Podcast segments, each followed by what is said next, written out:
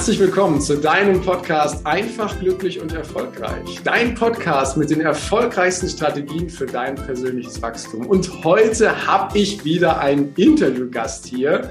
Doch bevor ich zur offiziellen Anmoderation von dem Michael Biedenbach komme, habe ich wie immer den Wunsch, wenn dir das Ganze gefällt, dann freue ich mich auf eine ehrliche 5-Sterne-Rezension bei iTunes und natürlich über ein Abo von dir. Und jetzt kommen wir mal zu meinem Interviewpartner des heutigen Tages, dem Michael Biedenbach. Der strahlt mich schon so an und ich erzähle dir mal jetzt, was das für ein Mensch ist. Der Michael, der ist nämlich seit über 20 Jahren verheiratet und seit mehr als 10 Jahren hilft er seinen Klienten als Karriere- und Sales Coach mit Herz. Und zwar mit dem Herz wieder ihre Stärken zu erkennen und sich dadurch besser zu vermarkten. Denn jeder von uns hat einzigartige Talente.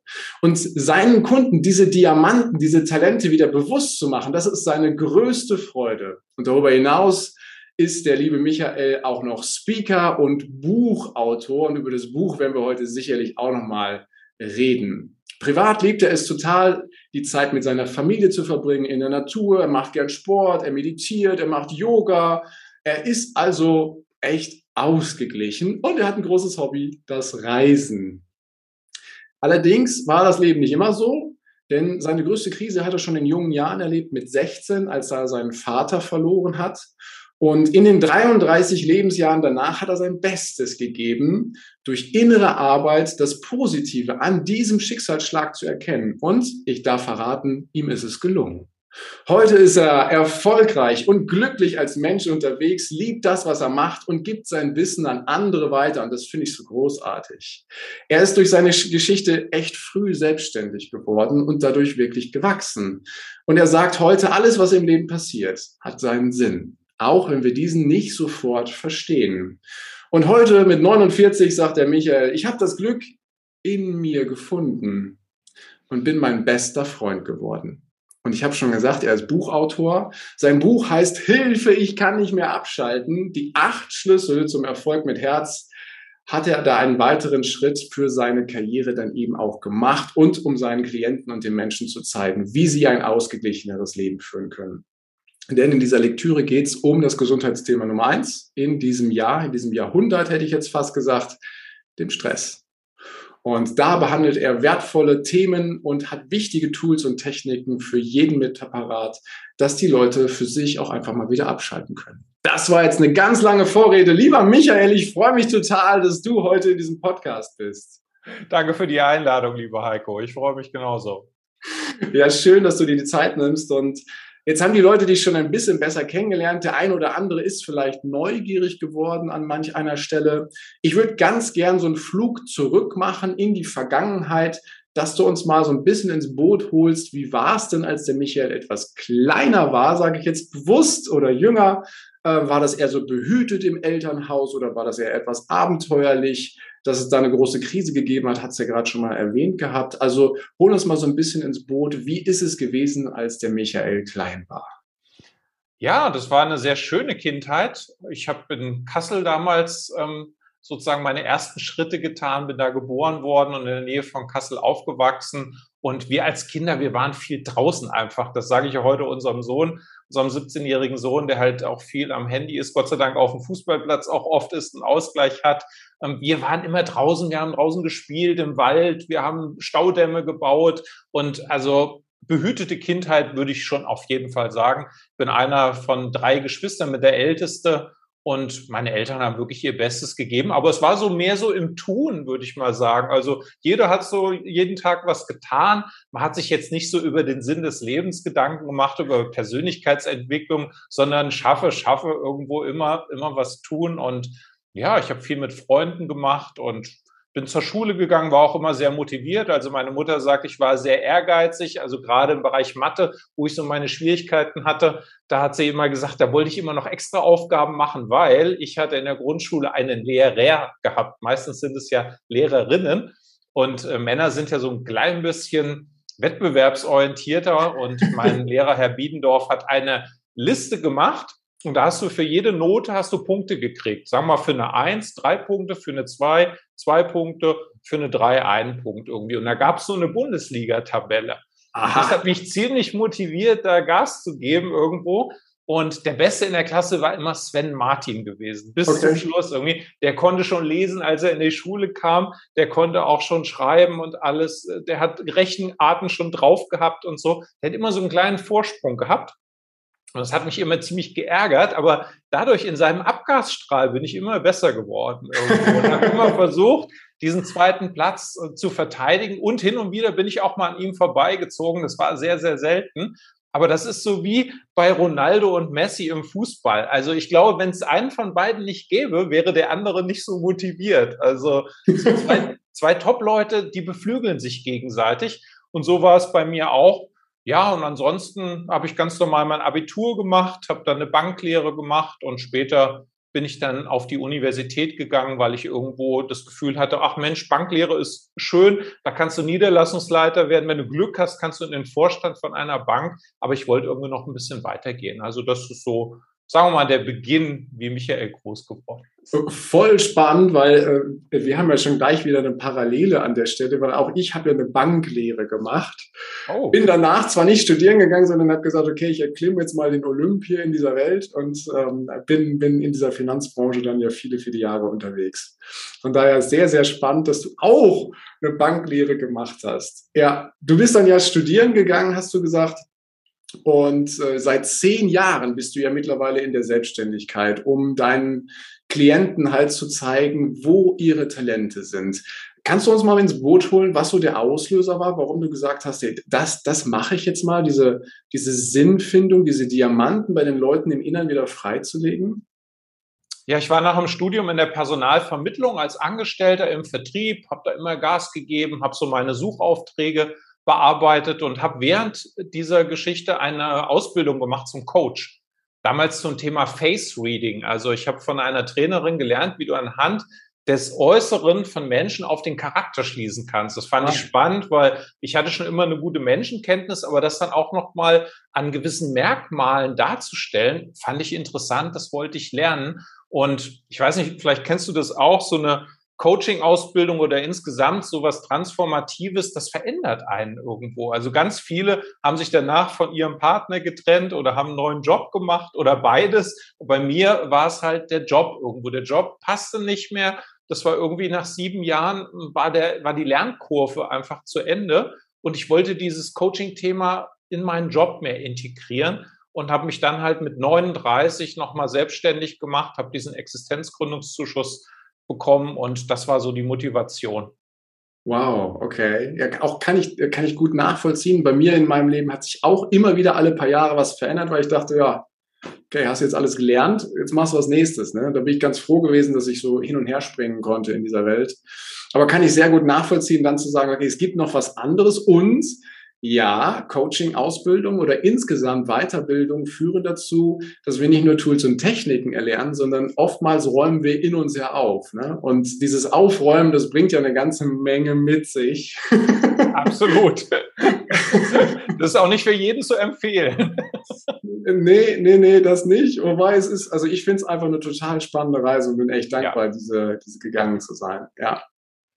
Und wenn wir mal draufschauen auf das Thema so äh, Sinnfindung, jetzt bist du ja als, als Coach ausgebildet gewesen, ähm, hast angefangen, dich selbstständig zu machen. Wie, wie hast du dann dein Thema gefunden? Also äh, wie, wie bist du irgendwann auf dieses Thema gekommen, dass dieses Purpose, dass dieser Sinn, dass das ja echt gebraucht wird in dieser Welt? Durch die Beratung. Ich habe mich einfach irgendwann mal gefragt, was wollen die Leute eigentlich von mir? Und ich mache ja so überwiegend äh, Karriereberatung, Outplacement-Beratung, wenn also große und mittlere Firmen Personal abbauen, dann geben die den ehemaligen Mitarbeitern eine Abfindung mhm. und auch zusätzlich eine Karriereberatung. Und das mache ich. Und zusätzlich mache ich noch Mentaltraining für Verkäufer, weil ich einfach zwei Themenbereiche habe, Karriereberatung und dieses Verkaufen. Das sind einfach meine beiden Spezialthemen. Und ich habe mich irgendwann einfach mal gefragt, was verbindet denn meine ganzen Klienten miteinander? Und dann habe ich irgendwie rausgefunden, die suchen den Sinn irgendwo. Ah. Und wir kommen nachher auch noch zu meinem Vater. Da willst du ja auch noch eine Frage stellen. Da habe ich auch rausgefunden, der hatte keinen Sinn mehr im Leben gehabt irgendwo. Und auch ich selber habe den Sinn im Leben gesucht. Ich habe ihn erst mal im Außen gesucht und dann irgendwann habe ich ihn interessanterweise in mir selbst gefunden. Hätte ich auch mal mir ein paar Jahre sparen können, aber so ist das Leben. Also so ist das entstanden, äh, über meine Klienten sozusagen ist es zu mir gekommen. Ja, jetzt, das ist ja auch im Endeffekt das schönste Feedback, dass du dann quasi über die, die Leute, mit denen du gemeinsam arbeitest und wirkst, feststellst, was du für, für Wirkungen auslösen kannst. Ne? Also wie du den Leuten wirklich hilfst und du hilfst ihnen ja wirklich ihren Sinn für sich wieder zu entdecken und neben den anderen Dingen, ob das das Mentaltraining oder das Verkaufen ist. Wie hast du deinen Sinn gefunden? Du hast es gerade schon so angesprochen, du hast erst ein paar Jahre im Außen gesucht und dann hast du festgestellt, huch, der ist ja gar nicht im Außen, ich finde den woanders. Hol uns doch mal ein bisschen ins Boot, wie, wie, wie da so die Reise war, um rauszufinden, was, was denn so deine Passion ist. Ja, dann fange ich am besten mal ganz früh an und komme mal zu der Krise, wo ich einfach 16 Jahre alt war und mein Vater sich aufgrund psychischer und physischer Probleme das Leben genommen hat. Also das hat sich so angekündigt, als ich so 15 war, da fingen die Probleme an. Äh, er wurde immer unentspannter. Er hat Schmerzmittel genommen. Rückenschmerzen hat er gehabt irgendwo. Und also man hat richtig gemerkt, wie er immer weniger wurde. Und ähm, ich habe natürlich niemals damit gerechnet, obwohl er das immer mal angekündigt hat. Aber kurz vor meinem 17. Lebensjahr hat er sich tatsächlich das Leben genommen. Und da habe ich einfach später rausgefunden, als ich eine Therapie gemacht habe und mich der Persönlichkeitsentwicklung zugewendet habe, dass er keinen Sinn mehr gehabt hat, obwohl er drei Kinder hatte und er hat ein Haus gebaut und hat auch wirklich tolle Jobs gemacht, aber es war in ihm drin irgendwo etwas Verletztes gewesen. Ein verletztes Kind war in ihm drin. Er hat einfach gewisse Dinge aus der Kindheit nie verkraftet. Und dann war die erste Reaktion von mir, ich will nicht so werden wie mein Vater. Damals wusste ich noch nicht, dass das Unterbewusstsein kein Nicht versteht.